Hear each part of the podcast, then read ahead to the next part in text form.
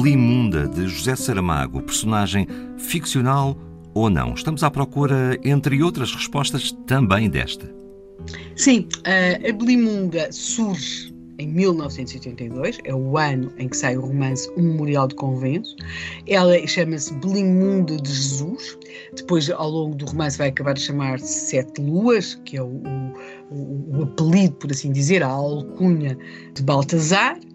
Ela é talvez, consideram os investigadores da obra de José Saramago e também os seus leitores, eh, uma das personagens femininas mais interessantes criadas por José Saramago e, e certamente também da literatura portuguesa, e ela tinha, e agora estamos, estou a citar, ela tinha em jejum ela, o poder de ver o que está dentro dos corpos e às vezes o que está no interior da Terra. Portanto, aqui estou a falar da Belimunda, corresponde exatamente àquilo que é descrito daquela personagem, personagem real que aparece na descrição de Lisboa de 1730.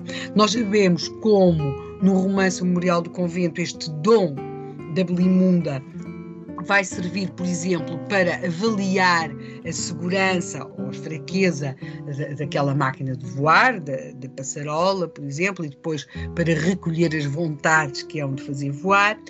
Esta Belimunda temos de perceber, a mulher de 1730 tinha um nome, chamava-se Doroteia.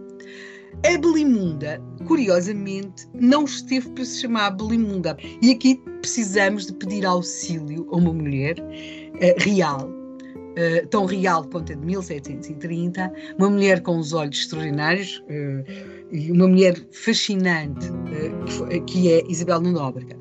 Isabel de Nóbrega, que foi a pessoa que partilhou vida durante muitos anos com José Saramago, conta precisamente como é que nasceu a Belimunda e como é que ela esteve para se chamar.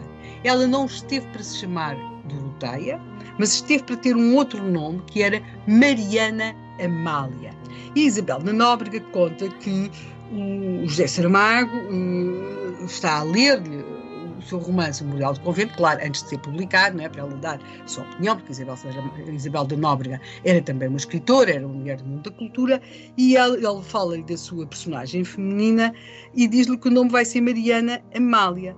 E ela terá dito ao Saramago, a Isabel da Nóbrega, não há direito de pôr Mariana Amália na figura desta mulher. E disse-lhe ao José Saramago, está lindo, está tudo certo, menos uma coisa que tens de emendar. Mariana Amália. Tem paciência, quando foste à biblioteca e recolheste nomes da época, has de ter encontrado um que se possa ver. Ele voltou à secretária e daí um bocado apareceu e começou a dizer nomes. Portanto, agora eu acabei a citação da Isabel da Nóbrega, ele começa a dizer nomes que tinha trazido da biblioteca. E agora voltamos à Isabel da Nóbrega e ele diz: Ouvi Belimunda, pedir que voltasse atrás e quando ele repetiu o nome, diz: Ó oh Zé, parece impossível. Como é que tinhas este nome na lista e não viste que esta mulher é exatamente Belimunda? E, portanto, nesse momento, e perante esta observação de uma crítica tão avalizada quanto era Isabel da Nóbrega, Saramago muda o nome de Mariana Amália para Belimunda. Belimunda é, de facto, literariamente, um nome muito mais interessante que Mariana Amália. Mas agora, esta Belimunda, que esteve para se chamar Mariana Amália, foi, de facto, inspirado numa uh, rapariga que existiu, uma mulher que existiu em Portugal em 1730, no século XVIII, depois era uma mulher do século XVIII, e ela não se chamava nem Belimunda nem Mariana Amália. Ela chamava-se Doroteia e vai também ser conhecida como Madame Pedgache. Portanto, Doroteia ou Madame Pedgache foi a inspiração para Belimunda, que esteve quase, quase, quase a chamar-se Mariana Amália. Portanto, e antes de contarmos aqui a vida desta Doroteia, posso perguntar-lhe, ela tinha de facto uns olhos lindíssimos, uh, qual nome é que gosta mais? Belimunda, Doroteia ou Mariana Amália? Ora, eu prefiro Doroteia, mas de qualquer maneira, os olhos, embora belos, são também muito assustadores. Isso, enfim, não, não altera muitas coisas.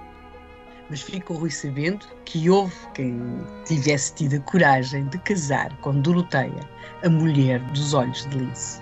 Ora, parabéns.